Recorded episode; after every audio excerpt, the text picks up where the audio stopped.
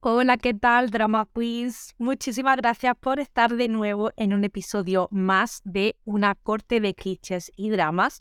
Además, hoy tenemos a la segunda invitada del podcast, pero no es una invitada, sino que son dos.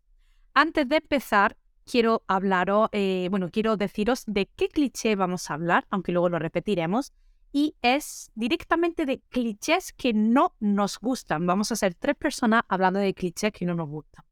Y bueno, recordaros que podéis seguirme en mis redes sociales, Adriana Criadox en Instagram, Adriana Criado en Twitter y que podéis darme feedback de qué os parecen los episodios, recomendarme clichés que queréis, de los que queréis que hable eh, e incluso decirme qué invitadas queréis ver para los próximos episodios.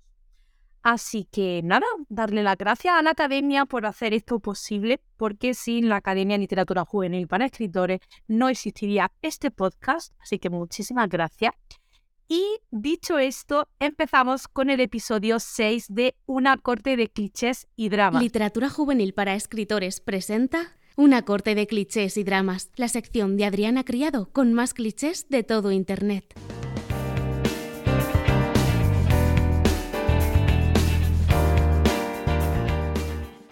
Bueno, pues ya estoy aquí con mi invitada, que seguro que sabéis quiénes son, porque tienen también un podcast maravilloso que os sonará, se llama The Book Nook, y estoy aquí con Patri y con Carla. Hola. Hola. ¿Cómo estáis, chicas?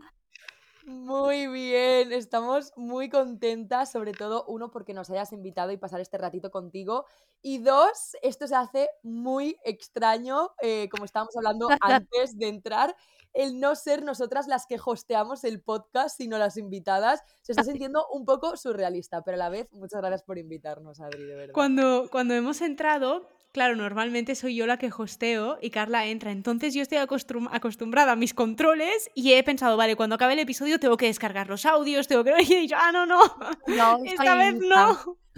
Oye, invitada y además hablar de algo muy chulo y distinto de lo que he hecho en mi podcast, porque hasta ahora había estado hablando de clichés que eh, me gustan, eh, bueno, de clichés en general, porque me gustan, que tienes que tener para que me guste, cuando no están bien llevados y por eso no me gustan, pero es que hoy vamos a dedicar este episodio, como ya he dicho al principio, totalmente a clichés que no nos gustan, pero hay algunos en los que estamos en desacuerdo y lo vamos a ir viendo porque tenemos distintas opiniones. Entonces, vamos a empezar porque somos tres personas, nos vamos a enrollar muchísimo y no quiero tener aquí dos horas que podría pasar perfectamente. Así que, venga, vamos a ir con el primer cliché y va a empezar Carla. Sí, porque es que yo sí ya no hablo de este cliché reviento. o sea, y es lo que más odio en esta vida, que es el horrible cliché del age gap. En plan, yo lo siento mucho porque yo entiendo que para gustos colores, ¿vale? Pero es que a mí hay algo con este cliché que me suben los mil demonios, os lo juro. O sea, creo que es porque hay que diferenciar dentro de fantasía y en romántica, ¿vale? Yo no puedo con él en romántica, evidentemente. En fantasía, esto es fantasía y nos da igual y nos lo tragamos todo. Em, te iba a decir, es que si en fantasía ya te No, es que si no, no podría leer ningún libro. El protagonista, 15, o sea, perdón, 15 no, que será hace 10 años. 20 ella, sí. eso, eso, dame mi mierda, eso me cuesta. No, pero es que, a ver, porque realmente como no es real, eso no podría pasar jamás en la vida, pues me da igual, porque digo, a ver, es que un chaval de 500 años como que no, ¿sabes? O sea, esto ya es, pues igual que que sea alto fae, pues perfecto, en plan, para mí están al mismo nivel de la fantasía, pero el hecho de estar una chiquita, que es que además, esto es algo que me da mucha rabia, que siempre suele ser ella, la protagonista femenina, la jovencita, la inexperta, ¿sabes? Como eh, la dulce, la, no sé, la inexperta en general en todo, ¿sabes? Más inocente. Y él, el treintañero, un tiburón, soy millonario, no sé qué. Y es como, no, es que me siento muy incómoda leyéndolo, te lo prometo. O sea, y ya ni hablar cuando una de las dos partes es menor de edad. Eso ya sí que, o sea, no, no lo concibo. O sea, no hemos dicho el cliché, hemos dicho el nombre del cliché, hemos empezado a hablar directamente. No, age gap, age gap. Vale, el age gap que es para quien no lo sepa la, la diferencia de edad. Y claro, por eso estamos diferenciando entre fantasía, que no, nos viene un poco, da igual la diferencia de edad, y entre la realidad. Yo un cliché que odio mucho y como tú dices, cuando eh, uno de los dos es menor de edad, lo odio muchísimo. En mi caso depende, es que es depende de cómo esté llevado, porque por ejemplo, ahora me he leído Cleopatra y Frankenstein de Coco Melors y sí que hay age gap, ella tiene 25 y él tiene 40 y algo, pero el libro, no, es que el libro es tanto de desarrollo de personaje y, y está tan bien llevado y escrito que a mí no se me hace para nada raro. Ya. Yo es que es Depende mucho Yo de cómo esté llevado para mí. Es que para mí todos los clichés también dependen un poco de cómo estén llevados. Ujú. Yo he Pero mucho Sí. en un único libro, el Age Gap, la diferencia de edad, y es en el de Verdeguer, porque lo leí, esperaba que iba a estar muy mal llevado, porque todo el mundo vendía ese libro como Dark Romance, el Verdeguer de Penelope Douglas, y lo disfruté muchísimo porque me parecía que estaba muy bien llevado, en mi opinión. No se me hizo raro y, y, eh, al final un poco quizás sí por determinadas cosas que pasan, pero es el único libro en el que he disfrutado de este cliché. Uf. es que todo depende, yo creo. Carla, Yo por ejemplo, no. entonces yo te hago una pregunta. ¿Te vas a leer The Long Game? Porque en The Long Game, que es el nuevo libro de Elena Armas, Hay hay age gap. age gap. A ver, me lo no sabía. leeré, pero tengo, voy- y tú lo sabes, que tú me lo dijiste cuando hablábamos por, por WhatsApp, me dijiste, es el siguiente cliché, o sea, ay madre mía, el siguiente libro de Elena Armas tendrá Age Gap, y yo te dije, uy, peligro, peligro, iré de pies juntillas, o sea, yo confío mucho en Elena, pero es un cliché que no sé, a mí no me gusta porque para mí es una situación extraña de poder, siento que una relación así siempre va a tener em, detalles, siempre va a tener matices de paternalismo y yo sinceramente es- no me siento cómoda leyéndolo, o sea, yo es, es como lo veo. Luego quizás me leo, por ejemplo, este de Elena Armas y digo, wow, pues oye, me ha gustado, ¿sabes? Pero como de momento eso no me ha pasado con ningún libro, mm, no puedo, ¿sabes? No puedo decir para mí es depende porque para mí no lo es. De momento. Espero que Elena me calle la boca en este sentido y me enseñe que me puede gustar un libro cuando hay mucha diferencia de edad. O sea, evidentemente si hay 4 o 5 años, es que ni lo cuento como age gap. Yo hablo Vale, a esa- de esa 10 para era-. Esa era mi próxima pregunta. ¿Cuándo consideramos que hay age gap? 10 para arriba, ¿no? Sí, ¿O 10 cómo? para arriba, diría yo. Diferentes generaciones, diferentes Sí. décadas y, y ya, o sea, Sí. todo. Hmm. Y claro, también depende mucho si son 10 años de diferencia, 15, 20, o sea, Buah, cambia sí. mucho también, ¿eh? El cliché Claro, de esa diferencia de edad. totalmente. O Ah. sea, es que imagina, no, no, es- no es comparable. O sea, evidentemente prefiero leerme un age gap de 10 años de diferencia que uno de 25. O sea, es Claro, que a, ¿a dónde evidentemente. vamos? ¿Sabes? Al uno de No- 500, pues, Pues bueno, esos me los trago, no pasa nada. pues ese ni nos gusta. Totalmente. Bueno, yo quiero hablar de otro cliché, que yo sé que esto va a ser, uff, a ver, ¿cómo le digo? A ver. Porque es un cliché que de hecho escribo y que también depende mucho de eh, cómo esté llevado. Y es, lo siento, no me matéis, el Friends to Lovers, que ya dediqué un capítulo a este, eh, a este cliché, creo recordar que fue el segundo capítulo de mi podcast. Y lo que me pasa con este cliché es eh, que no me gusta cuando el Friends to Lovers, el amigos a amantes, está llevado de esa forma de que uno de los dos lleva toda la vida enamorado del otro, eh, toda su existencia se basa alrededor de otra persona, em, y ya un día revienta y se lo dice porque es súper miserable. No me gusta cuando está así llevado. Vale, Patrick, O ¿quieres sea, hablar a ti te gusta. Sí, Sí. o sea, he de decir que yo en mi. Porque antes de, de conectarnos y de grabar el episodio, cada una como ha hecho un poco de reflexión sobre qué clichés no nos gustan. Sí. Y yo también he de decir que he incluido el Friends to Lovers en mi lista porque creo que es muy risky. Sí, Creo que tienes que hacerlo muy, muy bien para que esa relación que empieza siendo de amigos acabe en amantes y tú como lector digas, estoy satisfecha. Creo que es muy complicado y para mí también es preferible que empiecen ninguno de los dos obsesionado con el otro. sí, Que empiecen como en condiciones de simplemente somos colegas, somos amigos y a, a raíz de la novela tú ves como cada uno desarrolla sentimientos hacia el otro progresivamente. A mí así me gusta, por ejemplo, en la novela de Emily Henry eh, de You and Me on Vacation, que no está traducida, es un Friends to Lovers y es exactamente esta situación. Los dos se llevan desde, muchísimo, desde hace muchísimo tiempo, son amigos y poco a poco, progresivamente, desarrollan sentimientos. Entonces esa evolución es muy bonita, pero lo que dice Adriana de, venga, te meto una obsesión y hoy eres mi vida eterna y la otra persona no se entera de nada y entonces uh, de repente me lo dice y entonces yo ya me replanteo todo, pues no es realista. No, no, no. Totalmente. O sea, yo creo que sigo un poco la línea de lo vuestro. O sea, a mí me gusta mucho el Friends to Lovers no me importa, o sea, yo creo que lo único que opino diferente, evidentemente, lo de cuando, o sea, no me gusta tampoco que una de las dos partes siempre suele ser la masculina, o sea, ¿por qué será? Que es el obsesionado, ¿vale? Pero a mí sí que me gusta cuando uno de los dos se enamora primero que el otro y entonces ves esa evolución de, pues a lo mejor, yo qué sé, en los típicos libros de llevan siendo amigos toda la vida y de repente, pues la chica se enamora primero a los 15, 16 años, pero el otro no se enamora hasta los 20, ¿sabes? Y ves esa progresión, y, o sea, ese angst, el angst bueno, el angst duro, a mí me encanta. Y luego cuando ella a lo mejor no lo ha superado, pero como que está a lo suyo y de repente él está súper enamorado y es como, o sea, a mí esas cosas... Carla, Carla, es que me viene un libro en concreto a la cabeza. donde todo brilla de Alice Kellen, ¿no? Ah, o sea, lo tengo aquí. Claro, es un Flex to Lovers. También me viene a la cabeza eh, Te espero en el fin del mundo de Andrea Longarela. O sea, que es que maravilloso Friends to Lovers.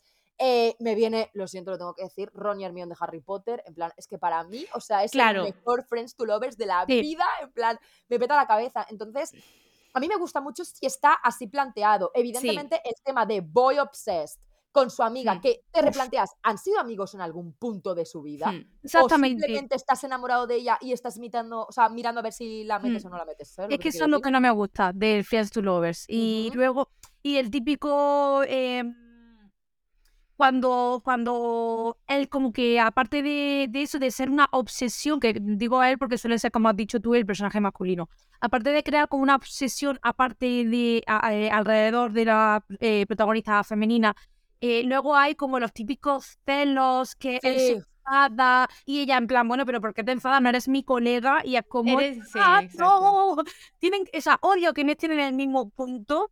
Eh, pero porque nunca han estado en el mismo punto. Y luego de repente ella se da cuenta de, oh Dios mío, pero si estoy ultra mega enamorada. Y como nadie me ha querido en la vida como esta persona y sin esta persona yo me doy cuenta de que es el verdadero amor y es como, a ver chica, eh, no sé en qué momento has llegado a esta conclusión porque él te haya metido la escenita de celos en la discoteca, ¿sabes lo que te quiero decir? total, ahí opino como vosotras, sí, sí, sí, 100%. Y he de decir que el Friends to Lovers considero que debe ser mucho más difícil de escribir que un enemies, que un sí o un enemies o dos personas que directamente eh, no se conocen y pasan a conocerse como es el caso de Nate y Spencer en Mala Fama que claro no se conocen y ahí empiezan a interactuar. Creo que escribir la historia de dos personas que ya se conocen y el hecho de tener que hacer todo el proceso creativo de ir poquito a poquito cambiando la relación que hay entre los dos sin que quede forzado y que quede como orgánico, eso debe ser muy difícil. Yo lo estoy pasando mal porque, como tú dices, en Mala Fama, Nate Spencer empieza siendo un amor prohibido,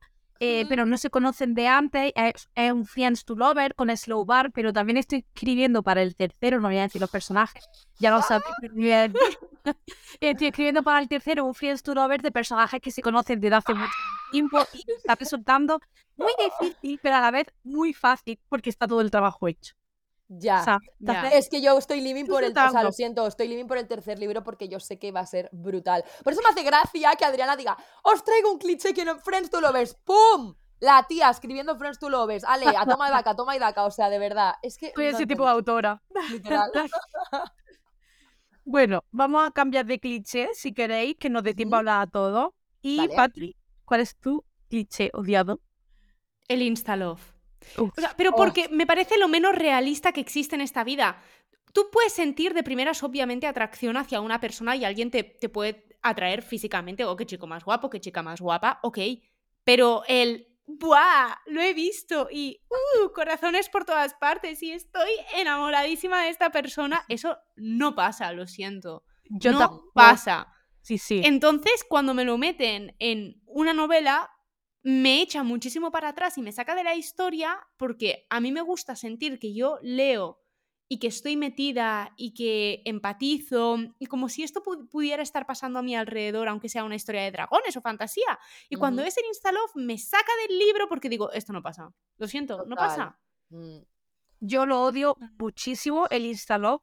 Igual que me, me encanta, o sea, me flipa eh, la atracción inmediata. O sea, cuando tú ves a una persona por primera vez y dices, uff, me encanta. O sea, e- sí. esa atracción física, sexual, o cuando intercambias un par de palabras, unas cuantas frases con una persona y dices, menuda química, eso me Mm. flipa. O sea, me flipa porque se sabe que viene una buena historia ahí, pero el instalog de decir, "Oh, creo que estoy enamorada de esta persona después de haber hablado tres frases. No puedo. Mira, no, no que quiero. es, es horrible, es súper poco orgánico, es absurdo incluso. O sea, yo siento que cuando me meten en Instalove, para mí, automáticamente esos protagonistas pasan de tener 24, 23, 18, 19 a tener 14 años. Sí. En plan, y estar modo, o sea, me los imagino en modo instituto, en Totalmente. plan, me he enamorado de Pepito, le voy a enviar una notita porque es el amor de mi vida, me estoy imaginando mi vida con... O sea, es que, Dios mío, yo por eso, cuando leí a Nelo, el primero de la saga Crave, dije, no doy crédito, en plan, no puedo, porque era como, se veían por primera vez, ya, uh, se enamora, no sé qué, hay algo muy especial, chispas. Eh, y el libro transcurre que en una semana, una semana y media, y es como, amor, amor, amor, no sé, yo no puedo, Sí. no, no lo siento real. O sea, para mí es la mayor de las fantasías habidas y por haber. Es como que no entiendo. Y aunque me lo expliques y me digas que hay una razón, pues por ejemplo en fantasía de que son eh, mates, ¿vale? O que están destinados o tal. Mm, No, no, No, a mí no me lo puedes saltar desde el principio. Claro. Claro. Cuando son mates y están o lo que sea, o tienen un lazo sentimental Sí. o lo que sea, aún así no hay ese instaló. Hay esa Exacto. atracción y esa conexión que dices, ¿por qué me siento atraída hacia esa persona? Pero no es como, "Ah, estoy súper enamorada de esa persona. Oh, lo odio, de verdad, lo odio. Totalmente. Es que no tiene sentido. No está bien hecho eso, lo siento. O sea, me saca mucho de la historia, la verdad. Creo que estamos de acuerdo. O sea, no hay, no hay mucho más que debatir en este. No, la verdad. O sea, Digamos el instaló. pero porque Ah. es que pensad, algo positivo, ¿qué le podéis sacar? Yo no le encuentro nada. Nada. Nada. Nada. En los otros puedo sacar cosas positivas. Mira, Age Gap, me encanta Cleopatra y Frankenstein. Si está, mm, si está bien llevado, no tengo ningún problema. Friends to Lovers, encantamos y estamos deseando el tercer libro de Adriana. Instalove, no hay nada. Ya. Nada. Nada bueno. quedas como, Es que no hay ningún. Y además, no hay ningún libro que yo haya leído que diga, bueno, aún así el libro es brutal. No, No, lo hay. no Yo tampoco tenido ninguno en mente de Instalove que diga. Una cosa, ¿diríais que Crepúsculo es Instalove? Hombre, Lo claro. estaba Pero pensando. a ver. Que claro. Lo estaba Lo- pensando, Vale, hemos tenido telepatía. ¿Es Sí. Instalove? lo- Sí, sí. No lo sé, porque. No lo sé. Es insta obsesión. Más que insta love, es insta obsesión. Sí, es un poco obsesión, atracción física, enamoramiento. Es como una mezcla. Pero es yo que Crepúsculo roza las líneas entre obra de arte y, y- y- y Sí. no sé, y, lo otro, y no sé cómo explicarlo, en plan, obra Yo de creo arte que y parodia, ¿sabes? Sí. O sea, es algo muy raro lo que pasa Yo con creo que Crepúsculo. Es el único libro que tiene 8000 clichés mal llevados al que se lo perdonamos. Total. ¿Por qué pasa eso? No se sabe. O A Crepúsculo le perdonamos todo. Porque Total. crecimos con Crepúsculo. Entonces yo creo que le perdonamos absolutamente todo. es verdad, es verdad, pero sí, yo diría que sí, que es insta love, insta obsesión, lo que ha dicho Adriana, Sí. esa mezcla extraña. Em, Yo también. Pero, yo, pero sí, solo porque es crepúsculo, ya está. O sea, perdonamos. poco más. Vale, pues yo el siguiente cliché que quiero comentar es otro que creo que, no sé si a alguna de nosotras os va a gustar, yo creo que no. No. Y es el famoso cliché de no soy como las otras chicas. A.K.A. Ar- Arya Stark. Buah, es que no, es que puedo hacer una disertación de horas. Te lo juro, o sea, no puedo. A mí creo que es un cliché súper poco feminista, súper poco eh, favorecedor para las sí. mujeres. Explícanos para quien no sepa quién qué. Eh, básicamente, el no soy como las otras chicas es un cliché en el que para realzar a nuestra protagonista femenina de turno, lo que hace es tirar por tierra a todas las demás y demonizar eh, las características, vamos a decirlo entre comillas, femeninas de ser mujer, ¿no? En plan, sabéis que está la masculinidad y feminidad. Pues tirar por tierra todo lo que sea femenino y ensalzar todo lo que sea masculino. ¿Por qué? Porque la protagonista tiene atributos masculinos, por ejemplo, ayuda en el mecánico de su padre por las tardes y no le importa ensuciarse las manos de eh, grasa o de gasolina porque ella es una chica que no es como las demás. O en vez de ir al instituto en su coche nuevo que le ha comprado su papi BMW, ella va en la bicicleta vieja de su primo tercero Roberto que le regalaron por Navidad hace 30 años. O sea, es como cosas que dices, tía, no se maquilla porque ella no es como las otras chicas, no le gusta va el de rosa. fiesta. Ella lee. Ella lee, ella se queda. Y es como, Dios, de hecho hubo una epidemia de este tipo de protagonistas femeninas como en los 2010. Sí. Eh, Bella Swan es una pick me girl, en plan, una no sé como las otras chicas increíble, por eso estamos hablando de que Crepúsculo, pensándolo bien, tiene un montón de clichés horribles, pero se le pasa. Y no sé, creo que es un cliché que no, no, para mí de verdad que es automático el cerrar el libro. Creo que este tampoco puede ser bien llevado de ninguna de las maneras. Menos en Crepúsculo.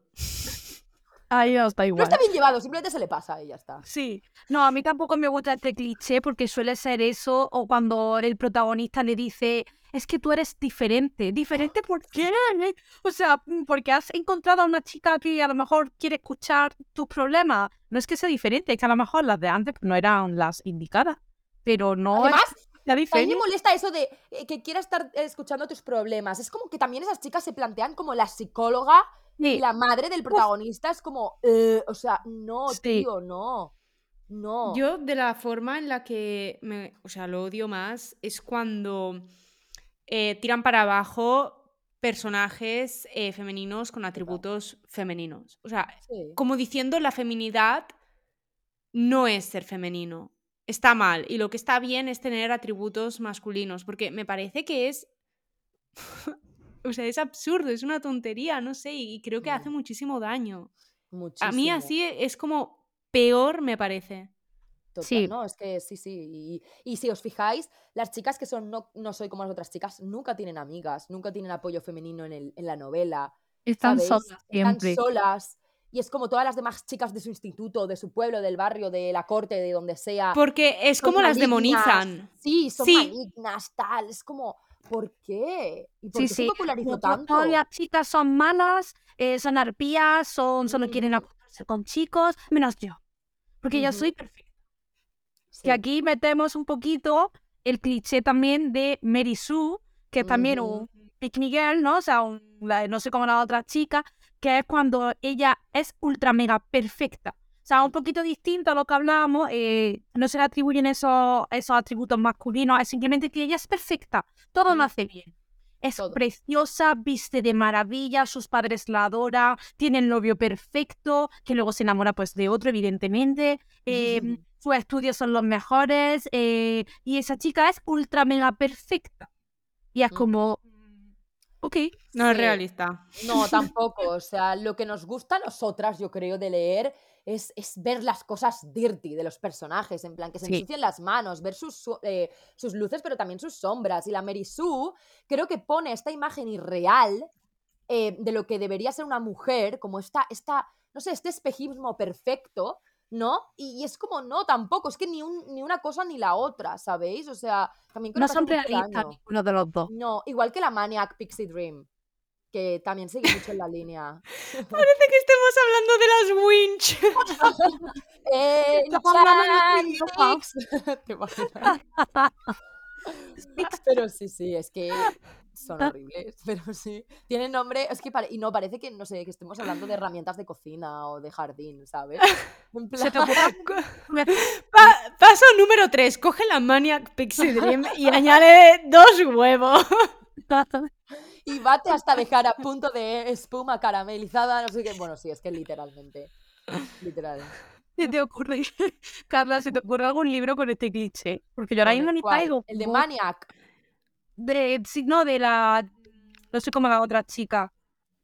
Ah, eh, sí. Aparte eh, de bueno, que- hemos dicho a Bella Swan, hemos dicho, por ejemplo, a Nora de Hash Hash. Ah, em, Arya Stark en Juego de eh, Tronos. Arya Stark. Es que Arya Stark es una mezcla perfecta entre no sé cómo las otras chicas y la Mary Sue. En plan, literal. Eh, mira, lo siento mucho por lo que voy a decir, pero Katniss Everdeen es un poco, no soy como las otras chicas también, ¿eh? O sea, tiene esos tintes de... mm, ¿Sabéis lo que os digo? En Yo creía plan... que la encasillaría mejor en la elegida. No, es que también tiene la elegida, claro. Pero por cómo ella se comporta, por su actitud, por Sí. cómo ve a otras chicas que nos presentan durante la novela. eh, tiene, pero no es exactamente, no sé cómo otras chicas, pero tiene un poco de tintes. no sé. ¿Cuál No se me ocurre. Es que ¿y ¿sabes lo que pasa? Que tengo las estanterías enfrente, pero todos Sí. mis libros de mi adolescencia están en el salón. Claro. Entonces, no puedo mirar. Yo es que estoy aquí intentando mirar. Bueno, tengo delante uno que es como un poquito Mary Sue, pero me gustó mucho cómo estaba llevado, porque luego es como que ese personaje se deconstruye totalmente. Y es el de Química Perfecta de Simón Elkeles, que tiene más años ese libro. cuál es. Ah, es una, la trilogía es una pasada, o sea, es una trilogía chulísima de tres personajes distintos, de tres parejas. Y, y en este la protagonista es ultra mega perfecta, la pija que, claro, se ve envuelta con el chico malo. eh, pero ella eh, es una Mary Sue, pero luego se- el personaje se deconstruye totalmente porque se ven sus traumas, todos los problemitas que tiene y tal. Y me gusta un montón. O sea, aquí en ese caso me gustó el, este cliché. Qué guay. Mira, Mary Sue, eh, lo siento por lo que voy a decir, pero Selina de Trono de Cristal es una Mary Sue de manual. Mm, o sea, sí. Sue de manual. Eso me ha dolido, ¿eh? Lo sé, pero vale, pero tú plantéatelo, no por el cariño que le tengas, pero es un poco Mary Sue. Bueno, sí, un poquito sí, es perfecta, guapísima, pero también me gusta porque se deconstruye. Sí, sí, Claro, pero que me pasa como con este, este otro que he dicho, te la presentan como eso, pero luego se va deconstruyendo. Luego se va viendo lo que siente de verdad, los problemas, por todo sí, sí, que ha pasado para dar esa imagen de Mary Sue. Entonces, mm, sí, pero me encanta. Sí, sí, o sea, no, sí, está total, o sea, quiero decir, perfecto, pero yo creo que es muy Mary Sue y luego los personajes de John Green femeninos son perfectas Maniac Pixie Dreams, en plan Alaska de ¿Quiénes Buscando son los Alaska, personajes? Alaska, de Buscando Alaska, eh, esta chica de Catherine de la teo- del teorema de Catherine, eh, luego estaba de- Ciudades de Este Papel, el- Margot, Rob Spillerman, esta que era la protagonista de Ciudades de Papel. ¿Este es el de The Fault Under Our Stars Sí, eh, o algo sí. así? Sí, bajo la, Sí. bajo la misma, bajo nuestra Con misma, la misma estrella. sí. Pero creo que Hazel no sería muy maniac. Creo que son las otras tres protas que yo he leído que sí que serían más, encajarían más en ese molde. Yo lo que quiero que me contéis es lo del embarazo. Ah, uf, uf. A ver, a ver, a ver. Sí, para mí es de los peores clichés que, que uno se puede encon- encontrar. Y de hecho, uno de mis libros favoritos, bueno, uno, un libro de una de mis sagas favoritas, bueno, de mi saga favorita de contemporánea, tiene ese cliché. ¿Cuál? Y es el cuarto de la saga Kiss Me, de ¡Ah! Kennedy, que es mi saga favorita.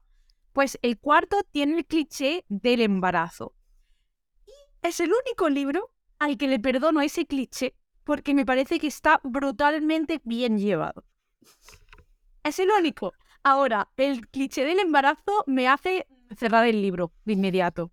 De hecho, eh, básicamente es cuando alguien se queda embarazado por sorpresa. Sí, por sorpresa o em, se usa el embarazo para retener, o sea, por ejemplo, no los personajes principales, sino la exnovia del protagonista masculino se queda embarazada o miente sobre que está embarazada para quedarse con el chico y que haya ahí el drama entre la prota y el prota. Mm. Eh, la prota se queda embarazada eh, cuando lo han dejado para, pa- y es el motivo por el que vuelven. De hecho, hay un libro, no voy a decir el nombre, no quiero decir el nombre, no lo digáis, seguro que sabéis de cuál hablo, porque se está poniendo muy de moda ahora por una cosa ese libro y no quiero hacer spoiler, ¿vale? Eh, pero hay un, si no sabéis sé cuál es, cuál ahora lo digo en privado. Vale. Eh, es un libro que se, que se va muy de trilogía que en su momento me gustó muchísimo, pero este cliché se da en esa trilogía y no me gustó nada. Y eh, pasaba eso, la prota se quedaba embarazada y era como... No era el motivo que hacía que los personajes volviesen a estar juntos, pero sí influía. Entonces no me gustó. Pero a mí el cliché del embarazo es que yo tengo 27 años y yo a día de hoy pienso que si ahora me quedase embarazada, sería un embarazo adolescente. Es que a mí me pasa, es que a mí me pasa lo mismo. Literal. Me pasa lo mismo, te lo juro. Te lo juro. Y creo que también me entra un poco porque lo he leído, por ejemplo, en algún libro recientemente, recientemente me entra como nervios incluso al leerlo, como decir, ay, madre mía, ¿qué van a hacer? Se, le- se acaba todo. Es que no, es que de verdad un cliché que el único libro en el que lo he leído bien llevado es en el de Kiss Me 4, que de verdad es que me parece tan brutal. Mm, Pero es que lo odio, de verdad es que, es que odio a los bebés. Entonces, odio totalmente. Yo soy igual, soy igual, soy igual, soy igual. Entonces te ves, a- ves el personaje y dices, ¿pero qué? ¿Se me va a destrozar el personaje ahora con un hijo? No tengas un hijo, vete de viaje. Lo sentimos para la gente que le haga mucha ilusión Sí. los embarazos, le O que ya sean madres sí, y no tengan nos un bebé en casa y estén escuchando en plan, los bebés son horribles. No, pero a ver, es que es no- yo también opino como vosotras, en plan, creo que ahora mismo para mi situación un bebé sería algo... O sea, a mí me encantan los niños, los amo, pero no, no es lo que yo querría. Nada, lo Claro. que iba a decir así como muy casual, muy tal, ¿sabéis que otra saga de libros tiene el cliché del embarazo por sorpresa? ¿Cuál? ¡Ah, Crepúsculo! No puede ser verdad. ¡No puede ser esto! Eh, escúchame, eh, ¿que los cumple todos o qué está pasando aquí? Hay, hay age gap, age gap hay. Friends to, Friends to Lovers podríamos decir que también. Bella, Bella y Jacob. Claro, Exacto. El último cliché que teníamos a poner, el penúltimo cliché que tenemos apuntado, creo que también se cumple en Crepúsculo. Escúchame, como hagamos el sí. pleno, el bingo con Crepúsculo. eh, os Hagamos una cosa, acabamos de comentar los dos que quedan y hacemos el bingo con Crepúsculo. Es que el último sí que Mira, lo cumple. el ¿Cuál era el que tú querías decir ahora, Patricia? Lack of communication, cuando dos personajes básicamente no se comunican entre ellos y todo se lía y es tan fácil como hablar. Hablad, gente, sentaos, comunicad vuestros sentimientos, lo que estáis pensando, y como, pero como no lo hacen, Carla se está hartando, como no lo hacen, la cosa se lía y lía y lía, pero es normal que en algunas situaciones te metan un poco de miscommunication, Ay, pero pobre- cuando ya se lleva al extremo y lo alargas y lo alargas, es horrible, es como... No es real tampoco. Mira, una de mis amigas, que es de, de mi lectora cero, eh, odia el cliché de, de falta de comunicación es por encima de todo de esta vida. Y cuando escribí Pobre Diabla y se lo mandé, le dije, no me odies porque está ese cliché, pero dura muy poquito. Sí, dura súper Y en nada. Pobre Diabla está, está el cliché de lack of communication, pero dura poquísimo, poquísimo. Es que una lanzada. Quemo mi propio libro. No, no, una lanzada a favor del cliché es que creo que es un buen recurso eh, para crear tensión en la trama durante un breve espacio de tiempo. O sea, a mí mi problema. Claro, que sea breve. Claro, es cuando el cliché está ahí durante todo el libro por una memez, ¿vale? En plan de decir, es que no, o sea, ¿cómo puede ser esto? O cuando, por ejemplo, todo está perfecto, perfecto, perfecto, pero ¡pum! En el final, últimas tres páginas, pasa algo, no se entienden, no hablan, no tal, y, y te, y, y dices, "Uy, ¿qué ha pasado aquí? ¿Sabes? Pues ¿sabes dónde está este cliché que se alarga muchísimo? En... No, tam- también. pero en la, quimi- en, en la química del amor. Sí, en la química del amor hay la Ay, sí. Mm. Total. Y se alarga mucho. Sí, se alarga bastante, es como malentendido Sí. tras malentendido y como no lo hablan los protagonistas. Bueno, pero claro. Déjame decirte que no, no me molestó mucho ahí, ¿eh? La- A mí sí, porque pero no porque la- repitió lo del Sí. uno. Claro, sí, eh, claro, pero es como aislado. Si tú lo, a- o sea, si tú lo analizas sin eh, la hipótesis. A mí me puso muy mm, nerviosa. No sé, A mí a sí mí me no tanto. pero es verdad que se repetía mucho, pero me gustó. Sí, sí, sí. Yo creo que es cuando de repente se sacan algo de la manga que realmente tú lo analizas como lectora y Sí. es una chorrada que dices, vamos a ver, es que te, te sientas cinco segundos, envías un WhatsApp, una paloma mensajera y esto se arregla. O sea, quiero decir, no, o sea, mm, no, no entiendo. A mí me pone muy... Es, es más que lo odie, es que me pone negra, me pone nerviosa, ¿sabéis? A mí el cliché me gusta cuando sirve para que los personajes evolucionen. Es decir, que exista la falta de comunicación porque el rango de alguno de los personajes, él no sabe comunicarse, y luego eso Mm. evoluciona. el Ah, claro. aprende a, a comunicarse, a expresar lo que siente. Ahí sí me gusta. Eso mola, sí, Mm. sí, porque es una vuelta de tuerca al cliché, más que nada. Pero Sí. bueno, volviendo a Crepúsculo, eh, efectivamente tenemos lack of communication Sí. en el segundo libro, además uno muy tocho, que literalmente todo en Luna Nueva es un lack of communication brutal. Sí, pero es que el No último me cli- acuerdo por qué. Ah, eh, bueno, a ver, todo el mundo hemos visto Crepúsculo y hemos Y leído aquí ya no es Crepúsculo, ¿no? spoiler. No es spoiler, vale. Y si no, eh, saltáis 30 segundos para adelante. Eh, tía, porque Edward se va para protegerla, porque Bella no sé qué, Bella se queda sola, entra el Ah, es triángulo amoroso, verdad. y Eh, luego Edward se piensa que se ha muerto. Claro, Edward se piensa que Bella se ha muerto, pero realmente no se ha muerto, entonces se va con los Vultures para suicidarse porque, oh Dios mío, Bella, y porque... ¿Te acuerdas? Bueno, y Bella se piensa que se ha ido para abandonarla y realmente es para protegerla. Es que, o sea, eh, lack of es el libro de Lack of Communication, pero es que luego tenemos el triángulo amoroso que vamos a comentar, que literalmente también está en Crepúsculo. Sí. Ah, yo iba a decir el triángulo amoroso, que es un cliché que, que no me gusta nada.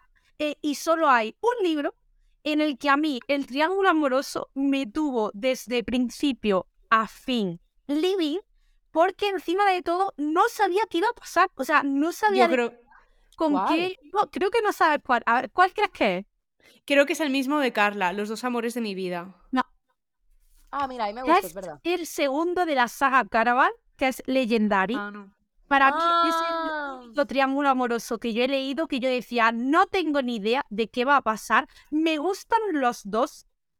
O sea, yo solo decía, vale, me gustan los dos protagonistas muchísimo. Se quede con quien se quede, me va a gustar. Pero es verdad que yo tenía un poquito mi favorito, pero es que el otro igualmente me gustaba muchísimo. Eh, entonces, no- el único libro de triángulo amoroso que me gusta. Se quedó con el que te gustaba. Ah, no lo voy a decir.